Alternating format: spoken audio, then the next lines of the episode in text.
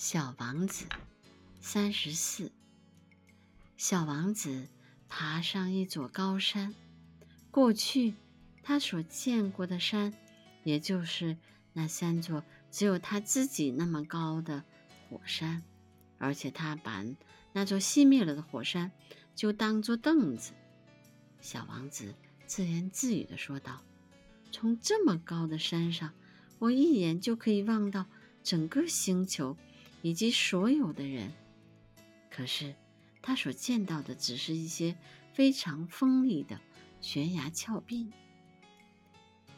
你好，小王子试探着问：“你好，你好，你好。”回音在回答着：“你们是什么人？”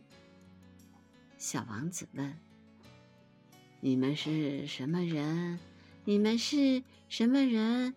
你们是什么人？回音又回答道：“我请你们做我的朋友吧。我很孤独，我很孤独，我很孤独，我很孤独。”回音又回答着。小王子想。